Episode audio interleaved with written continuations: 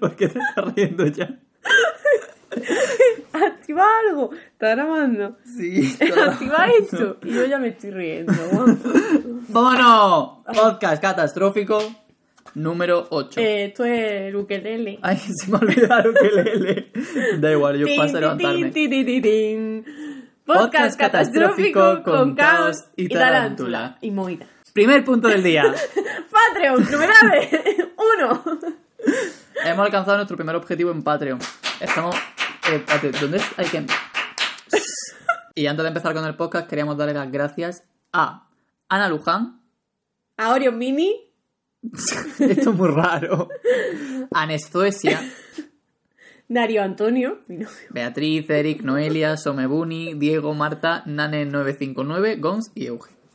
Gracias. Gracias a toda la gente que ha querido hacerse mecenas. Que no es que sea mi- ni nuestra familia, ni nada, ¿eh? Hay gente que yo no conozco. ¿Cuándo se sube los podcasts, Juan? Cuéntanos. Me lo vas a preguntar así, en plan. A partir de ahora los podcasts se subirán con una semana de antelación a Patreon. Es decir, que un lunes habrá podcast en Patreon y el siguiente lunes podcast en el resto de redes y al siguiente lunes en Patreon y así. Muy bien explicado. La verdad yo es no que- podía haberlo explicado mejor. Se nota que he sido profesor. Y hemos escuchado vuestra plegaria. ¡Ah! Ale. Yo no quería subir más podcasts a YouTube y me obligáis. Claro. O sea, estoy literalmente obligado porque todo el mundo en plan de no, seguir subiendo a YouTube, tal. Y dijimos, vamos a hacerle caso a la peña. Eh, así que aquí estamos otra vez con Así, nuestro objeto. claro. Una vez más María, súper arreglada, y una vez más yo, en pijama. Ya, ah, esta es mi oportunidad para arreglarme una vez cada dos semanas. Estoy muy contenta.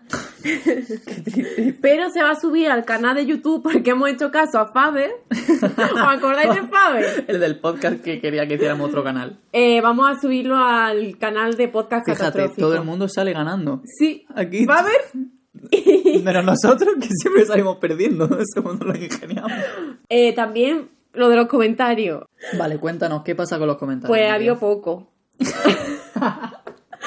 Yo esperaba otro recibimiento. A ver, nuestros mecenas nos quieren mucho y nos apoyan económicamente, pero no han comentado especialmente. Sí, a mí el amor me importa, pero más me importa, o sea, el dinero me importa, pero más me importa el alcalde, el que elige a los vecinos y el vecino, en fin. Entonces, yo voy a leer en tu cara, voy a leer los de los de Patreon, sí o sí, y también voy a elegir uno de los- todos los de YouTube. ¿Qué hay que hacer para ser elegido? Que le caiga pena a María. ¿O no? De hecho, no, puede ser que te caiga Puede mal y que- por eso lo elijas. Mira, Faber. Así que bueno, hoy vamos a leer comentarios de nuestros mecenas de Patreon. Recordamos que nuestro Patreon es patreon.com barra Barra podcast catastrófico. Barre un Pero hemos añadido una ventaja más a los huevos. ah, es verdad. Que es votar el tema del podcast, porque si no iba a salir adolescencia. Lo que pasa es que antes, según lo que pagara el mecenas, tenía unos beneficios o una recompensa u otra. Y ahora hemos añadido una recompensa más a los huevitos, que son los que pagan un euro, que básicamente pueden votar el siguiente tema del podcast. Mm, Me parecía justo para esa gente que es un huevo. Porque está haciendo un esfuerzo por apoyarnos y yo lo valoro mucho. Y tú también. Los que no son huevos tienen otros beneficios, Bastante pero bueno, los huevos tienen eso. Entonces, básicamente, todo esto viene a decir, primero, que os hagáis mecenas, por favor. y que no votéis Salud Mental Round 3. Pero a lo que voy es que el pod- o sea, el tema de hoy lo han votado los mecenas y ha sido eh, universidad. Aunque ha estado ahí, ahí con adolescencia. Bueno, voy a leer los comentarios. Estos Vale. son eh, cuando ya se había elegido el Siete tema. minutos. Ostras, madre mía, ya vamos mal, vamos Sí, mal. sí. Onion Mini. Dile. Que es nuestra-. Dime, Orion. Bueno, dice, molaría que tocaran el tema de lo perdido que está en la uni. Yo tuve que dejar la primera en la que me metí, porque entré por el simple hecho de que debía tener una carrera. Y ahora me estoy, ahora que estoy estudiando lo que me gusta, me está costando un montón centrarme por lo mal que está estructu- estructurada. ¿Quieres que lea yo? no sé leer, ¿vale? Acabas perdiendo el por qué entraste y solo pensando en aprobar exámenes. Bueno, no sé si me he explicado si a alguien más le pasa. Te ha explicado y a mí me ha pasado. que no me importa. Esto es todo lo que tenemos que comentar al respecto. Entonces le contesta otra mecena, son Bunny. Salud mental en la universidad. A mí me dio un bajón al entrar en la carrera de diseño gráfico y ver la competitividad creativa que había y darme cuenta de que no podía alcanzarla. Terminé la carrera con resultados mediocres a mi parecer y no creo que la vaya a ejercer nunca. Nos dice Somebuni. A lo que Oreon responde. No te dejes llevar por las notas que sacaste. Si es lo que te gusta, estudia por tu cuenta. Hazte un portfolio y puedes hacer lo que quieras, estoy segura. Hola, o sea, vaya persona maravillosa. ¡Vamos! Motivación a tope. Vale, y eso nos lleva al siguiente punto del día, que es nuestra experiencia universitaria. Estamos yendo para atrás. O sea, primero hablamos del trabajo, luego de la universidad, próximamente de la adolescencia, luego era un podcast de la, primaria. de la niñez y luego de antes de nacer. Luego del- de cuando el mundo empezó, ¿sabes? Yo no tengo ni idea. Ay, qué ganas de llegar antes del Big Bang. Ostras, qué chulo esto, ¿eh? Yo estudié filosofía en la Universidad de Granada en 2013. En fin, ¿Entraste en 2013? entré en 2013 y terminé en después que yo. 2017, claro, porque soy dos años más pequeña que tú, Juan. No, por eso. Es que llega tarde. Vale, ¿qué tal? Yo no quería estudiar filosofía, Juan. O sea, te cuento cómo entré. Vale. Lloré muchísimo. Entraste por la puerta, espero. Entré, no, entré en odontología el primer día. Digo yo, ¿y estas sillas qué son? Es que aquí esto no está bien explicado. ¿Por qué? Juan. ¿Se, se sientan en dientes gigantes o qué pasa? ¿No tienen sillas normales?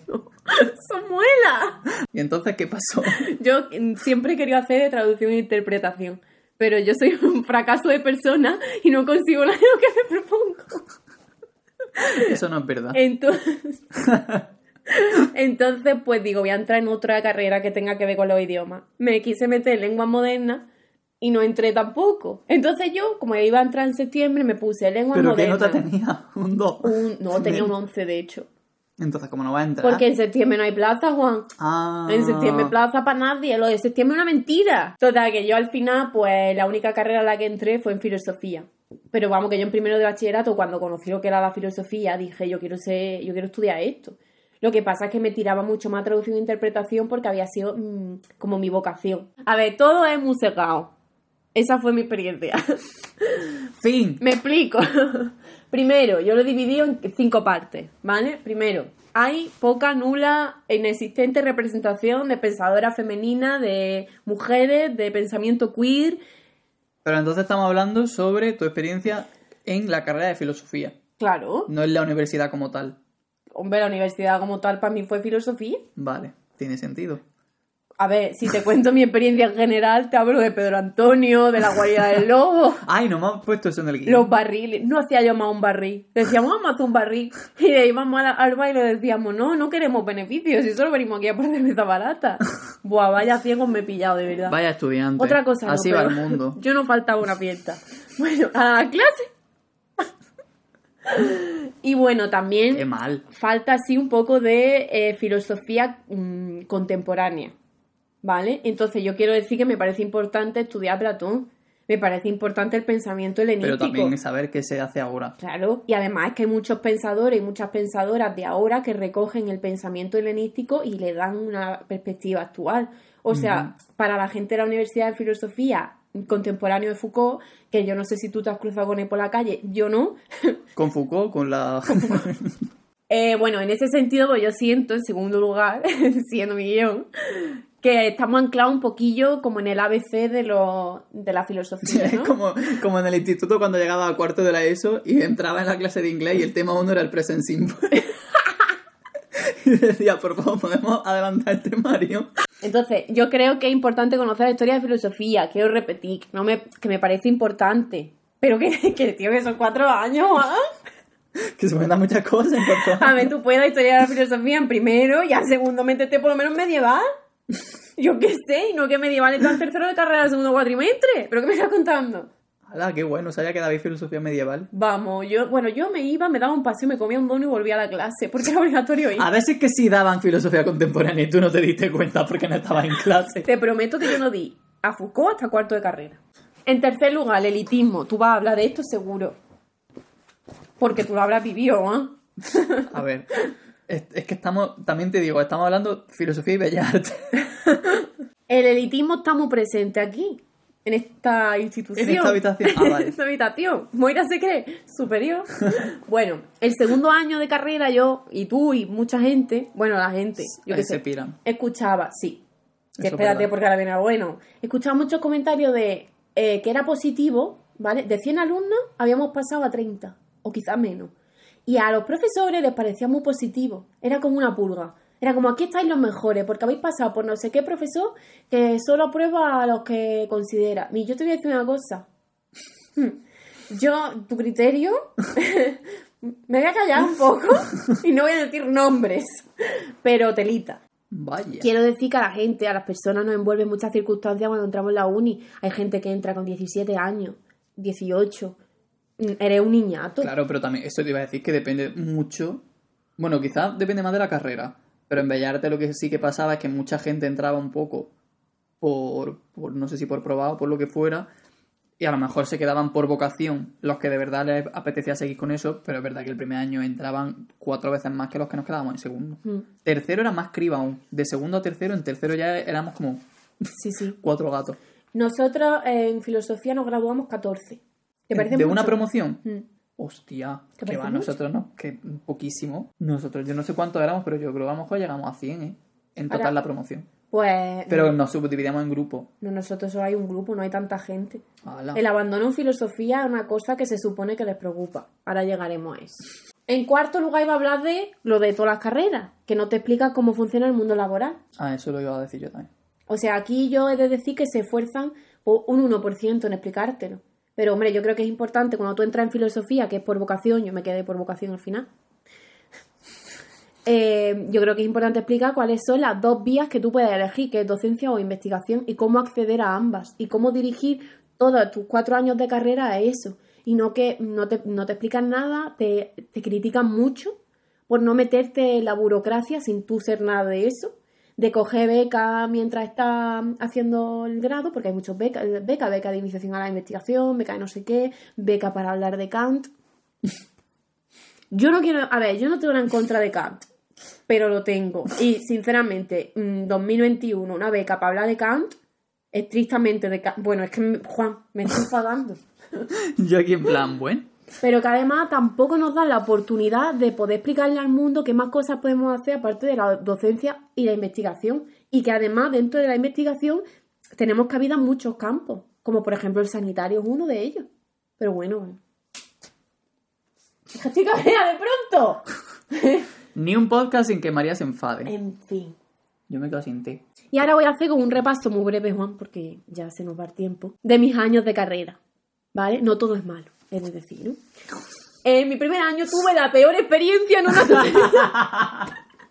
A ver, yo, yo resumiría mi primer año en, la- en esta experiencia, en una tutoría con un profesor en el que me trató tan mal que no volvió a pisar una tutoría. O sea, yo, primero de carrera, último de año ya. ¿Pero qué te dijo? O sea, ¿qué te dijo? Eh, a ver, me ridiculizó mucho, la verdad.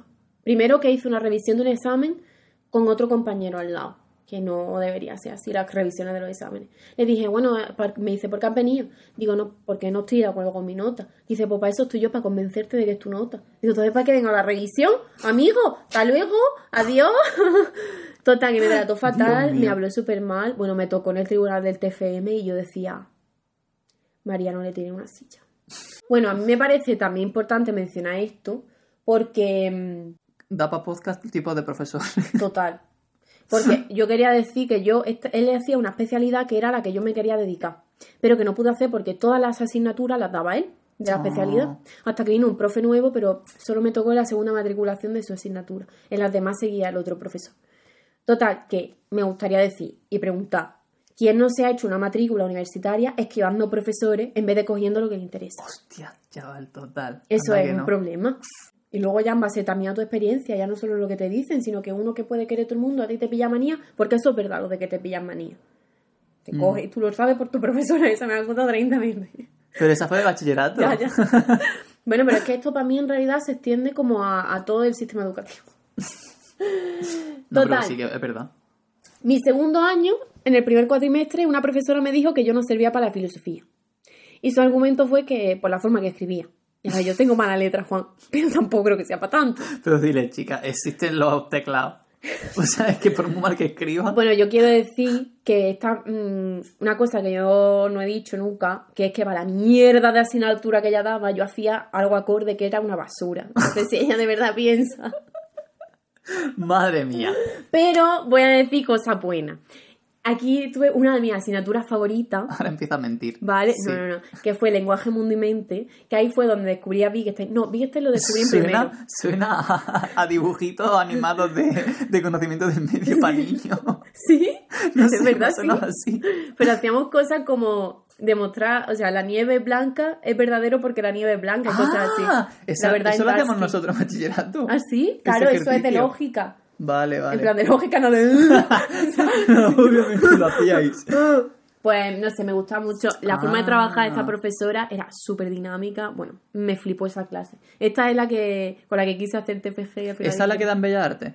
No, mi tercer año fue uno de los mejores porque me hinché a currar. Estudié muchísimo y lloré en una clase de Kierkegaard.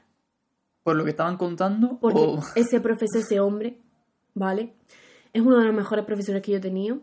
Daba historia de la filosofía moderna 2. Bueno, eso, que dimos a Kierkegaard y estaba hablando de Kierkegaard, el suicidio en Kierkegaard, de- y lloré.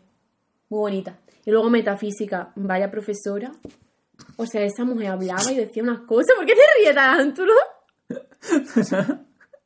sigue, sigue. Y aquí descubrí a Blanchot en filosofía y literatura.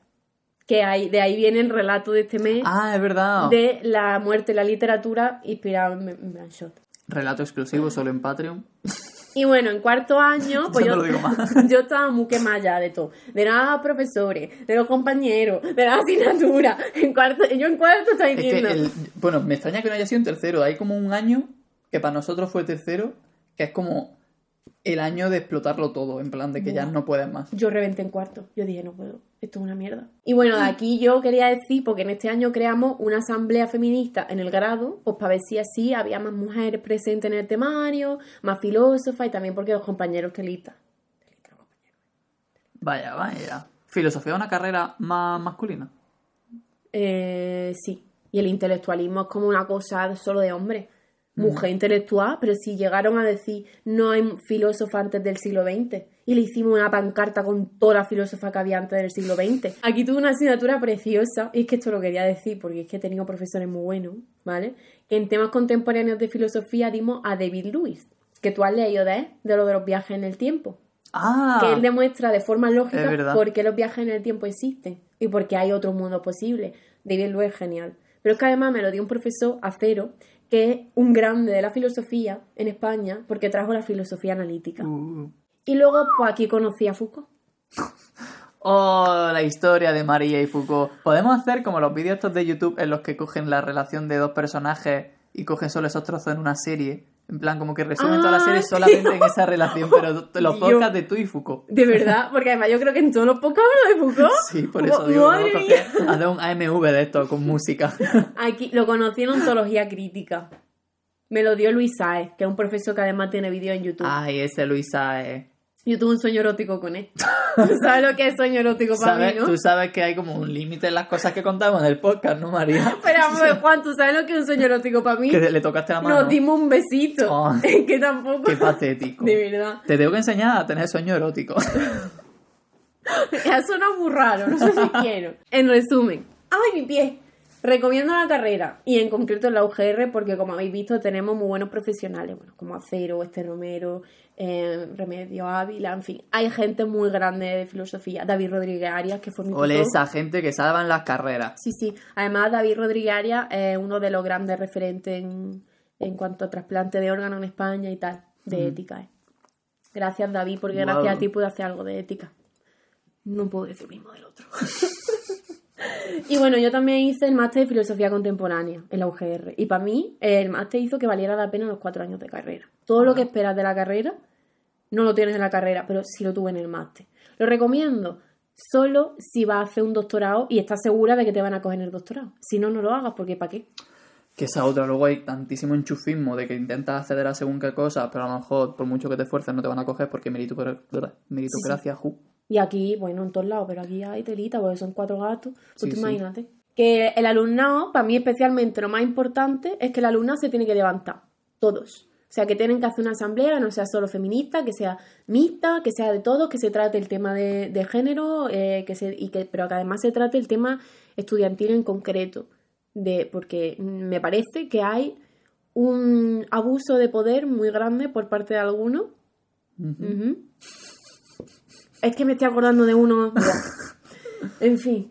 Eh, y que, mm, bueno, que si vas a entrar, que entres con una mirada crítica, que no te dejes llevar por todo lo que ves, lo- todo lo que te dicen, y que además tenga en cuenta, como muy bien decíamos en los comentarios al principio, que la nota que ellos te pongan es la nota que ellos te van a querer poner. Que lo que tú te lleves es lo que de verdad te has llevado tú de la carrera, lo que tú sepas, Sí, cómo no, sepas tú aplicarlo. Y ya está, Juan, mm, te toca. ¡Ole! Vale, yo voy a necesitar que me preguntes cosas porque ya sabes que a mí lo de soltar speeches no se me da tan bien. ¿Has visto cómo no me lo sabía, pero parece que sí? Eh, vale, yo, eh, para quien no lo sepa, hice Bellas Artes, también en la UGR. No hice máster ni nada, aunque luego hablaré de tema máster. Sí. Es como una cosa así secreta, en plan, que no es una cosa que suelo contar, porque no me gusta ir alardeando de que he conseguido graduarme en Bellas Artes. Eh, yo entré en 2011, soy muy mayor, Eres un viejo. viejo. y estuve cinco años de carrera, porque hice Erasmus, y eso se me comió un año. Entonces yo, en mi primer año de carrera, la experiencia más heavy que tengo es que pasé del bachillerato de ciencia a la carrera. Primer gran cambio. En Mm. ciencias era empollar a saco y de repente me enfrento a una carrera que de 10 asignaturas, dos son teóricas, o sea, lol, y las demás son prácticas. Entonces, por ejemplo, en pintura y tal teníamos parte teórica, pero las partes teóricas eran nimias comparadas con la parte práctica y eso me parece razonable, no estoy criticando esa parte. Entonces, pues yo en primero me, me relajé mucho. Tú en primero, ¿qué tal, Pedro Antonio? Bien, ¿tú lo veías activo? ¿Lo No era veías- yo tanto, tan fiestero, creo, como tú.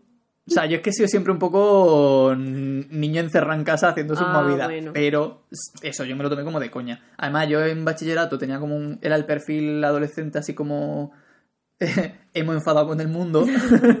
y no me juntaba casi Era, con nadie y tal. era más. ¿Cómo me llama la gente? Edgy. Eh, edgy. Era más edgy de adolescente. Pero eso, en la carrera de repente me encontré en un grupo de gente súper guay, que me motivaban un montón, que me parecía gente interesantísimo. Entonces, como que empecé a socializar más, salí un poco de mi cascarón, nene. 18 añitos, si es que era un bebé cuando entré en la carrera, en Está realidad. chiquito. Que eso es otro tema, porque tú entras con 18 años, que no sabes muy bien lo que quieres hacer. Yo no sé lo que quería hacer. Terminé bachillerato y dije, voy a entrar o en Bellarte o en Física, que son las dos cosas que me gustan. Tampoco te creas que había muchas más otras opciones, ¿sabes? Ahí, ahí, ¿no? Sí, sí. muy- Dos cosas como- muy parecidas. Sí. Mi padre en plan de, métete en Física. Y yo, pues nada que por no hacer caso. Y tú ese era el empujón. Pelearte. Entonces, nada, me metí en Bellarte y eso, yo creo que habíamos muchos de 18 años.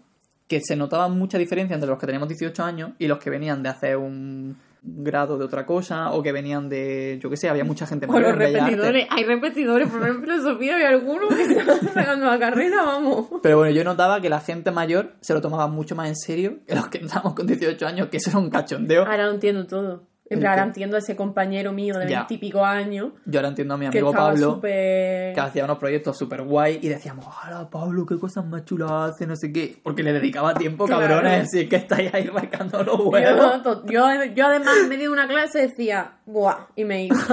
También yo en primero de carrera y segundo veía la carrera un poco con la mentalidad de niño de instituto. O sea, la veía como el siguiente paso de estudiar y que yo iba ahí pues para aprender, para aprender entre muchas comillas, sacar la nota, no sé qué, y pasar al siguiente curso. No lo veía como una oportunidad para yo formarme como artista realmente y desarrollar habilidades y conocimiento. Claro, eso, eso, eso era un concepto misterioso. Entonces me lo tomé como de coña.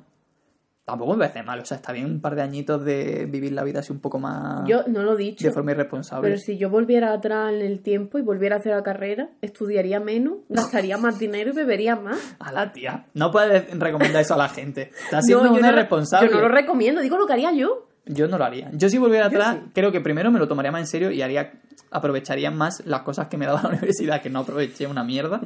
Bueno, y ahora menos, claro, porque yo antes vivía en la... O sea, yo vivía en la facultad, esto es real. En segundo y tercero llegaba por la mañana y a lo mejor me iba de la facultad a las 7, 8 de la tarde porque nos pasábamos todas las horas muertas en los talleres, trabajando en cosas, no sé qué, o si no en la biblioteca, o sea, vivíamos en la facultad. Entonces, nuestra vida se reducía solo a la universidad porque estábamos siempre los mismos grupos más o menos de gente trabajando en nuestros proyectos. Y ahora que están en sus casas mm, haciendo las cosas online, eh, universitarios que estáis viviendo la pandemia, lo lamento. Tío, a mí me gustaba mucho. Y yo llegaba allí. Qué difícil. Comía allí, me, me iba a la biblioteca a estudiar, a mirar los libros, no sé qué, con tus compañeros hablando de Ya. Wittgenstein. Yo defendía a Wittgenstein Ay, muerte. verdad es que yo la, la universidad la recuerdo con, con mucho cariño. A ver, yo también, ¿eh?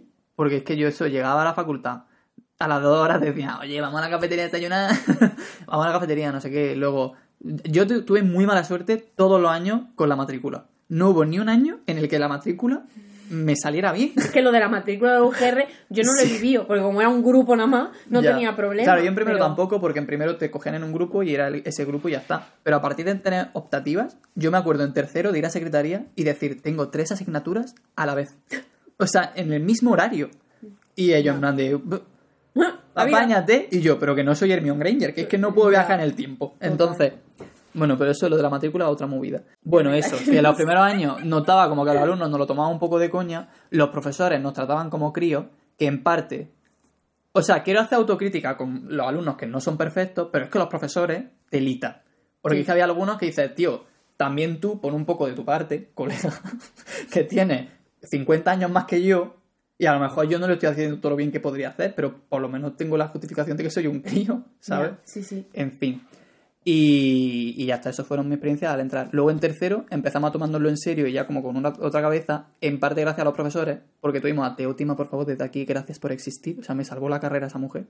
Y nos puso asignaturas mucho más enfocadas a nosotros como artistas y nos trataba como personas adultas, que ya lo éramos, gracias. Y nos pedía, pues tenéis que organizar una exposición. Y así de primera era como una asignatura que es solo de exposición, se llamaba metodología de proyecto. Y dec- decíamos, bueno, pues una asignatura fácil si eso lo presenta exposiciones, pero claro, ahora pon tú a un grupito de cuatro o cinco chaveas a montar una exposición en un sitio público, conseguir permiso del ayuntamiento, montarlo todo, conseguir que la obra esté... Entonces, que era una movida en realidad. Y yo en esa asignatura aprendí... Fue como el, el- el año que dije, vale, siento que de verdad estoy empezando a tantear el terreno en condiciones y no haciendo aquí el paripé. Ya. Entonces ahí ya me empecé a tomar más en serio, me fui de Erasmus, que en realidad yo en tercero me iba a ir a Japón. Pero a última hora me quitaron la beca. Oye, pero qué bonita Italia. Sí, luego me alegré mucho de Italia y de Perugia y esas ciudades preciosas, pero tío, Japón.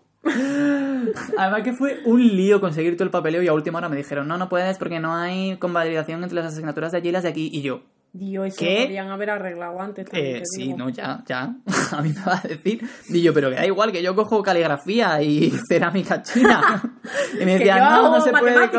Sí, es que yo decía, es que me da igual, o sea, es que aunque no me convaliden nada, pero no se podía. Porque ya estábamos en plan Bolonia, que esa fue otra. Porque nosotros fuimos el primer año, no, éramos el primer año o el segundo año de plan Bolonia y los profesores no sabían, porque había asignaturas que antes se daban en un año y ahora con el plan Bolonia se daban en un cuatrimestre. Por ejemplo, fotografía y audiovisual, A mí me tocó también. Pues a mí me tocaría entonces el tercer año de Bolonia, ¿no? seguramente. O el cuarto. Entonces nosotros, el profesor de fotografía decía, claro, es que esta asignatura antes era de un año y ahora tengo que daros lo que daba en un año en un cuatrimestre y el de audiovisual igual. Entonces éramos alumnos de primero que en un cuatrimestre querían que aprendiéramos todo lo que se aprendía en un año. A mí me pasó, que eso no lo he dicho, el primer año con lo de Bolonia, una asignatura de cuarto estaba en el primer cuatrimestre de primero. Y te llegas tú ahí a ver a Heidegger, que a ti Heidegger te suena porque era un nazi y poco más, ¿me entiendes? Y, Joder. y decían, ay, él es el Bolonia. Digo, Bolonia y Bolonia, pero tú eres. Ya no o sea, pero ¿tú, tú, tú estás en el mundo. Yo me acuerdo que nosotros nos quejamos un montón porque decíamos, en segundo de carrera, era en plan, tío, no puede ser que el año pasado no había para meter una asignatura en dos cuatrimestres y ahora estamos dando multimedia, que es una asignatura que estamos dando programación en un programa obsoleto que no usa nadie desde hace 20 años, que era Adobe Director, que ni siquiera estábamos usando Flash. y nosotros, pero porque estamos aprendiendo a programar y es una asignatura obligatoria. O sea, ni siquiera una, una optativa. Y el profesor, el profesor era de informática. O sea, era todo El profesor, ridículo. a mí me da igual lo que me digan, yo voy a cobrar a final de mes, esto es lo que hay, que al final cobras a final de mes. Tú tienes una asignatura, como me pasó a mí, que es de cuarto, que te has metido en primero, pues ponle a todo el mundo en la prueba general, a ti que más te da, no vamos a aprender. La cosa es que yo, me, yo no voy a aprender, si es que me, antropología, ¿cómo se llamaba? Filosófica, muy complicada. Me voy a poner delante de Zubiri y no voy a entender a Zubiri. A día de hoy me pongo delante de Zubiri y me va a costar. Tú imagínate en primero. Es que vamos a Es que ver. tantas Por cosas cierto, mal. Zubiri. El, metieron una como una mención en Bellas Artes que a priori era una buena idea y una propuesta bastante interesante de meter asignaturas pues, más adecuada a la actualidad, con cosas digitales, con diseño de personajes, más enfocado a otras cosas. Eh, luego los profesores tenían unas movidas entre ellos, que además nosotros sufríamos las peleas entre los profesores, Porque en plan de, no es que este profesor que tiene muchísimos conocimientos para dar vestuario, a lo mejor el diseño de ropa lo está dando una rancia, se quiso meter por cojones una asignatura de la que ya no tenía ni puta idea. Y así contó, que era como, en fin, que ya hasta que ellos cogían las asignaturas por las que le viniera bien en el horario, no las que, o sea, no el profesor que estaba preparado para dar según qué asignatura.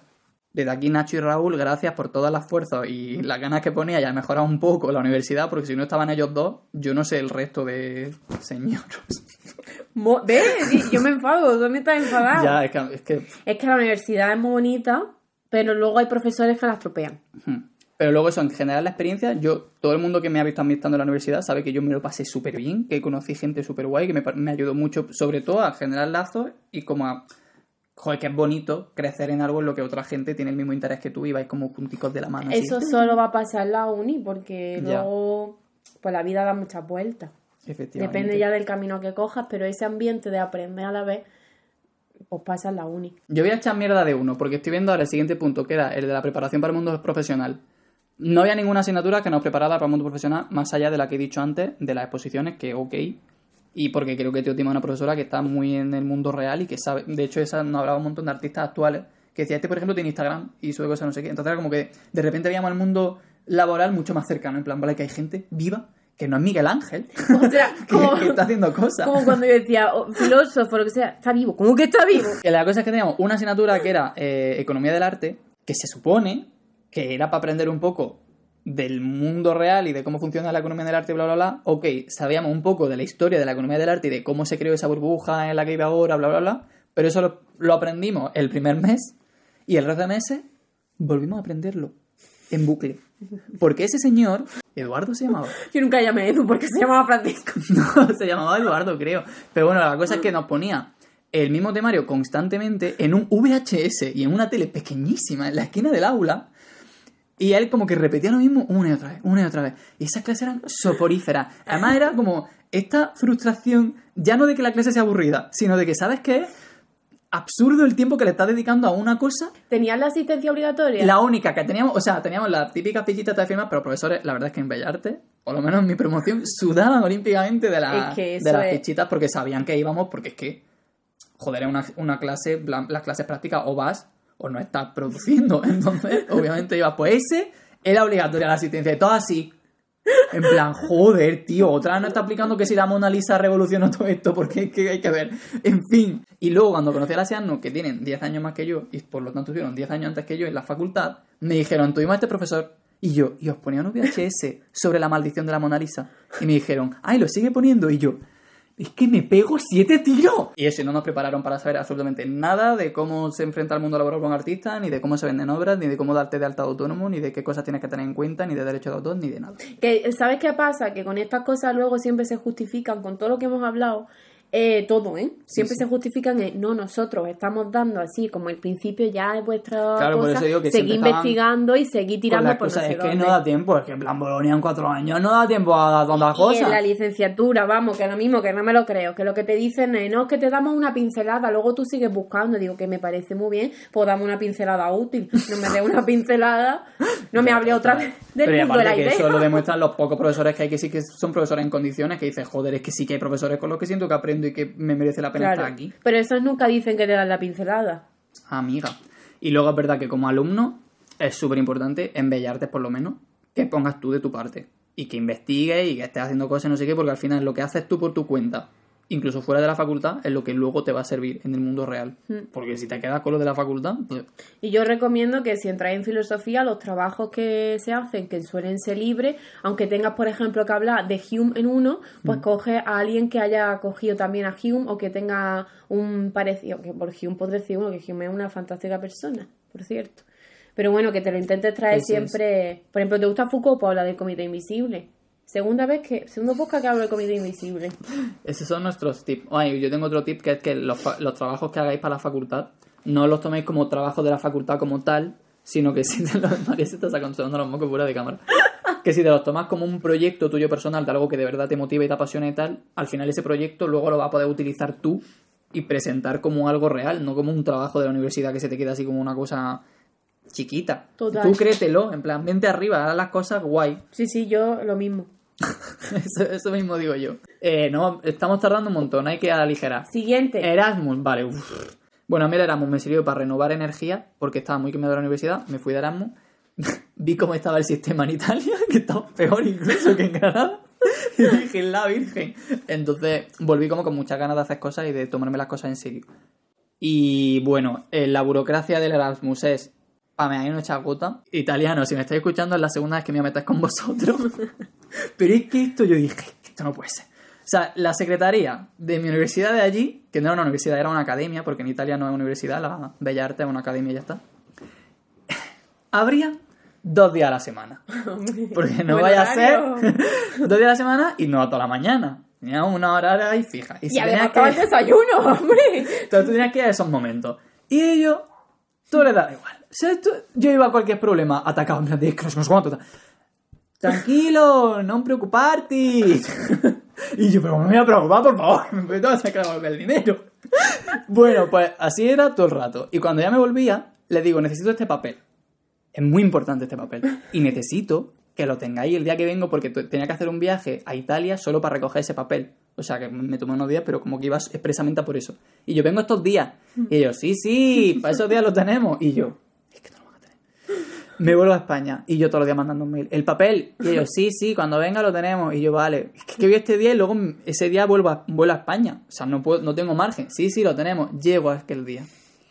Entro en la secretaría. A la hora, el único día en el que está abierta, claro. Y me dice la tía, no, todavía no tenemos papel. Y yo dije, ¿puedo prender fuego? Y él, sí, no te preocupes, luego le prende. Sí, no, me dice tal, no, a- luego más tarde no sé qué. Y yo, más tarde no, que te dije que tenía un vuelo y que tengo que coger un autobús a Florencia. O sea, que es que lo necesito ya. Pues me tuve que quedar esperando allí dentro de la secretaría porque dije, de aquí no me muevo yo hasta que me dé el papel bajo, que si no me muevo, o sea, es que no he tenido algo tan claro nunca. Surrealista, Pobrecito. surrealista. Bueno, es que en Erasmus, la verdad es que da para mucha historia surrealista. Da para un podcast solo de Me cosas encanta que esa gente allí. italiana. Tranquila. La verdad es que la secretaria era súper maja, pero es que eso, era tan pachorra. Yo decía, es que no puedo más con esta señora. Don't worry, be happy. Sí, sí, y tú total. no, no. Luego hice un vídeo resumen, que lo acabo de ver, y da muchísimo cringe. Pero a mí me parece que sale chiquita. Da muchísimo cringe. Todo lo que digo es muy extraño y... Pero bueno, era... ¿Cómo que digo, era ¿Sabes tú? No sé por qué siento una sombra. Pero lo hice solo porque me dio depresión post Erasmus. O sea, volví del Erasmus y era como, ay, el mundo real es muy raro y muy aburrido. También es verdad que yo había vivido con mis padres. Tú, por ejemplo, te viniste a Granada y empezaste a compartir pisos. Pero yo vivía Claro. con mis padres mientras estudiaba Ujú. Bellas Artes. Entonces me fui de Erasmus y era como la primera vez que vivía afuera con otra gente, no sé qué, compartiendo pisos, tal. Entonces todo era como, uy, Dios mío, Era todo nuevo. qué chiquito, estaba tan Estaba- chiquito, tan estaba blandito. Muy pequeño. Estaba... Ligué con un japonés. Eso es lo, lo- lo más orgulloso que estoy de todo mi Erasmus. Lo único, yo lo que saqué era muy para japonés. ya está. La verdad es que nos lo pasamos muy bien. Hola, japonés. Giro se llamaba. Hola, Giro. Y ya está. Eso era un poco lo. O sea, básicamente esto era un punto que quería añadir al tema de la universidad, porque yo soy de esa gente asquerosa que siempre dice: si tienes oportunidad, vete de Erasmus. Y, Y es verdad, ¿eh? yo no me he ido de Erasmus y me arrepiento. elige bien el sitio. Que yo me quería ir a California porque ahí había un profesor que me encantaba que resulta que es un acosador sexual. Ah, joder, qué sorpresa. Johnson, eres un mierda. Bueno, la cosa es eso, que mi tip es que busquéis el sitio, porque el primer problema del Erasmus es que muchos dicen que no se lo pueden permitir. Completamente comprensible, no me mete ahí en la financiación. Financiación no, en las finanzas de nadie. Pero es verdad que según el sitio, te lo puedes permitir más o menos, porque Ana se fue a París, no le daba el Erasmus ni para el alquiler, obviamente. O sea, con Ana la gente que se fue a Roma. Y vivía debajo de la Torre Eiffel. No, y tuvo que buscar un trabajo para poder pagar las cosas de París porque solo Erasmus no le daba. No me parece una cosa loca. Pero Perulla. y que Perulla, la pobre, bueno. Yo lo estuve mirando, como te he dicho, para hacer filosofía, Claro. pero que no me fui. Yo pagaba 160 de alquiler en Perulla. Y el Erasmus era, en mi época, no sé si eso ha cambiado, 300 por la europea, que dependía de, de qué país eras. O sea, no, no era el país al que ibas, sino del país del que venías. Entonces, a España nos correspondían 300, porque éramos grupo A. Y, por ejemplo, mi compañera de piso, Dita, cobraba 700, porque venía de Hungría. porque lo he pensado. Y entonces, nada, que, que eso que Perulla a mí sí que me- se me hacía asequible. También dependía de la comunidad. En Andalucía nos pagaban 110 al mes, aunque no lo veíamos hasta el final del Erasmus, lo cual es muy útil, pero bueno. Claro. La europea ya sí que te la daban. Una amiga mía que era del País Vasco, creo que no, no sé si tenían por comunidad o, o era muy poco o algo así, como que a ella le parecía que en Andalucía nos daban mucho. Sí, pues No me normalmente a mí me dicen de Euskadi que, eh, que siempre lo de Euskadi es mucho mejor. Siempre lo vasco mucho mejor. No, en plan, como que hay más ayuda, que aquí no... es eso- igual me y equivoco. ¿eh? pero me suena que a mí, Ver- Vero, dime si me equivoco, me suena que ella me decía eso, que, que le parecía guay que, que nos dieran tanto, porque ella, no sé si es que le daban poco, bueno, no me acuerdo. La cosa que a mí, el Erasmus me daba para vivir en Perú ya. Porque es que eran 300 Hombre, tú ibas de no tienda sé en tienda buscando el pilo. Yo que llevo ahorrando toda mi vida, yo me vine del Erasmus con dinero. Esto es real, ¿eh? O sea, yo me vine y dije, gano dinero en el Erasmus. a base de comprar pilo más barato. Yo he, Y ahorrado. bueno, y nada, y quiero hacer un inciso para decir que me parece súper importante apoyar este tipo de iniciativas y que la gente que las critica en plan de no, es que los estudiantes os vais de Erasmus solo para mm, coger dinero y fiesta y emborrachar y no sé qué, no sé cuánto, habrá gente que lo haga, pero es muy importante mm, incitar a la gente a que haga ese tipo de cosas. Y que... Claro, pero es que esa gente es asquerosa, ¿no? Venga. Titulitis. Eh, entiendo que para muchas carreras sea muy importante tener un título, por ejemplo, si eres médico. Pero en Bellas Artes, el, si te vas a sacar Bellas Artes solo porque quieres el título de Bellas Artes para otra cosa, si es un máster o algo así que muchos compañeros míos, que esa otra, los que terminan la carrera y te tienes que meter un máster porque no hay trabajo, pero bueno. Eh, tampoco es para tanto el título de Bellas Artes, o sea, no hace falta, te hace falta un buen portfolio. Ahora, recomiendo estudiar Bellas Artes aunque crea que el título no sirve. Si te lo puedes permitir, estás en un momento de tu vida en el que te viene bien y te ayuda a crecer como artista y juntarte con gente y te da como el espacio mental y tal y cual y toda esta historia y este Y que hay gente que la educación reglada le es mucho más fácil que a lo mejor la autodidacta. Eso es verdad, que hay mucha gente que no tiene como la voluntad de ponerte tú por tu cuenta. Pero bueno, eso que yo entiendo que la carrera te da un espacio y un tiempo para dedicarle solamente a tu formación y eso es un lujazo. Sí. Cosa que no valoré con 18 años. Con 20 y pocos ya sí. Veintipoco, dice. Cuando ya me estaba acabando la carrera ya dije... Porque yo digo, veintipoco no te referirás ahora, ¿no? ¿Será? Y a raíz de esto yo quiero decir mi opinión. ¿Vale? A ver. Yo que el comunismo es una... Que hay hoy en día muchos personajes públicos que va soltando por ahí a los cuatro vientos que, la, que deje los estudios superiores porque no sirven para nada, no sé qué, no sé cuánto. ¿Vale? Entonces, yo lo que quería decir era que tú puedes tener tu crítica. Es que no entiendo a la gata. Tú puedes tener tu crítica a los estudios reglados. ¿vale? Puedes mm, intentar ofrecer alternativas a los estudios reglados, pues, de, mm, universitarios, superiores o lo que sea. O puedes simplemente cambiar lo que ya hay, intenta cambiarlo. Pero que me parece muy peligroso alentar a la gente a que deje los estudios, eh, de- así como mm, de forma acrítica, por parte de la gente que, que hace caso de, de esta gente repugnante. Y porque te- esa gente se está dirigiendo a chavales que están seguramente en un momento en el que tienen que decidir qué estudiar o cosas así y que están siendo como más propensos a, no sé. O sea, a mí me preguntan muchas veces lo de Bellas Artes tal y a lo mejor me dicen, ay, pues me metí en Bellas Artes gracias a ti porque no sé qué. Es como, ¿cómo puede ser que yo haya mm, participado en convencer a alguien de cómo tomar las riendas de su vida, ¿sabes? Que me parece una decisión súper heavy. Claro, o sea, yo quiero decir que nunca hagáis caso de la gente que os dice lo que tenéis que hacer con vuestra vida. La gente que dice, los estudios superiores en la universidad es una mierda, o no sé qué, o el instituto, o lo que sea, a mí los estudios no me han servido para nada. Mm, Mira, tú tienes que ver cómo es tu situación eh, personal a, todo, a muchos niveles. Tú tienes que decidir qué quieres hacer. Probablemente cuando decidas una cosa y puede ser que la cambies. Que no hagas caso, que hay muchas opciones, que te informes bien si está, si estás indecise, pero que no le hagas caso a la gente que te diga que no sé qué no sirve para nada, porque lo que pasa es que esa persona no sirve para nada. ¡Wow! Siguiente. Duras declaraciones. Eh, verdad, paréntesis para insistir en que no pasa nada si te entras en una carrera y decides cambiarte a otra. Yo me he cambiado posiciones ya dos veces, tres, tres veces. Ya, Si es que es como un miedo ese a que si me entro en una carrera y resulta que no es mi vocación y no sé qué, Pues no sé cuánto, pues te vas a otra, tío, que te... O sea, no vas a estar amargado en una carrera simplemente porque hayas entrado en ella, ¿sabes? Y ahora quiero hacer para terminar el típico apartado anarquista de María, que, Que, ya no, que no falte. es muy recurrente. Yo siempre tengo algo anarquista que decir. Y voy a hablar de la alternativa. Bueno, sí, tú sigue hablando.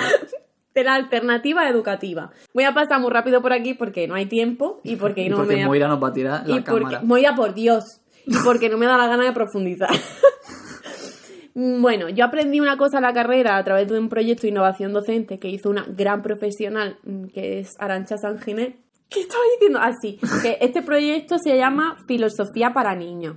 Yo lo conocí, apar- aparte de por el proyecto, porque vino eh, Francisco Torres Escobar, que es un profesor de educación secundaria y bachillerato, que ejerce la enseñanza, la enseñanza de filosofía Ella, sevillana. desde la institución, pero de una forma alternativa. Y pues podéis investigar más buscando filosofía para niños, porque además tienen varios proyectos a nivel nacional y tal, y yo tuve la suerte además de, de poder llevarlo a la práctica. Y esta es una de las alternativas que hay a la educación reglada, especialmente en filosofía, y además también que, que veáis que servimos más para algo más. Que no somos unos putos Que, una cosa, yo no hablo del intrusismo laboral. Si hay un round 2, yo hablo del intrusismo laboral. Más alternativa educativa. Pedagogía libertaria. Buscar sobre el tema. Yo os dejo un capítulo de, de un podcast que se llama Educación Libre, Principios de la Pedagogía Libertaria. Se llama el capítulo. El podcast creo que se llama Hijo y Educación. No es un podcast que yo suela frecuentar, bueno, no tengo hijos, pero bueno, que es muy interesante. Y luego también, pues, un artículo ¿Cómo no va a sobre... tener hijo? ¿Y eso qué? Eso yo no sé lo que es. Es un día me lo encontré. y bueno, ah, también os dejo un artículo sobre la pedagogía libertaria para que lo leáis. Pondré, haré en público aparte de en Patreon eh, esto, como no voy a poder profu- profundizar, pues lo pondré. Y luego también que, y se- que investigué, yo Pues doy unas hacemos- pinceladas. Si hacemos un round 2 de universidad, También lo profundizamos. puedo- o algo de política. Y me ha dado una pincelada, como los profesores de mierda. Eh, la universidad, las universidades que han creado eh, el movimiento zapatista.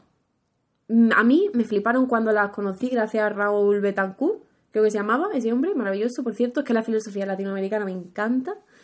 Y ya está, que busquéis cosas. Todavía Pero las todo. universidades zapatistas son comunistas. Es lo único que me gusta el comunismo. el movimiento zapatista yo es que lo considero libertario. Pero porque yo, yo hago aquí las valoraciones que a mí me da la gana, ¿sabes? Sin fundamento ninguno. O sea, no me da igual. Hombre, faltaría más. Que ya está. Si queréis apoyar el, po- el podcast, último recordatorio de que podéis hacerse, haceros mecenas o hacerse, ¿cómo se dice? Hacerse... Mecenas en Patreon. Y que el próximo lunes, no, dentro de dos lunes, habrá un nuevo podcast. Que ya lo decidirán los mecenas. La adolescencia seguro. Ay, a lo mejor no, a lo mejor ahora se mete gente y vota otra cosa. A ver, que si vota adolescencia vale. Ya, no pasa ¿y nada, pero, pero pues yo voy a hablar de un tema. salseo de mi adolescencia. Yo voy a hablar de novio. Es que mi adolescencia es como triste. Es como mi peor etapa. Ya, y puedo hablar de bullying y de mi- mis ligues, mis novios. Bueno, mi novios no. es una mierda, tío. Nos vamos. Bueno, adiós.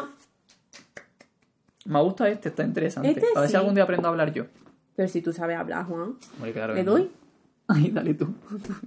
¿Le he dado? Sí. No se ha grabado.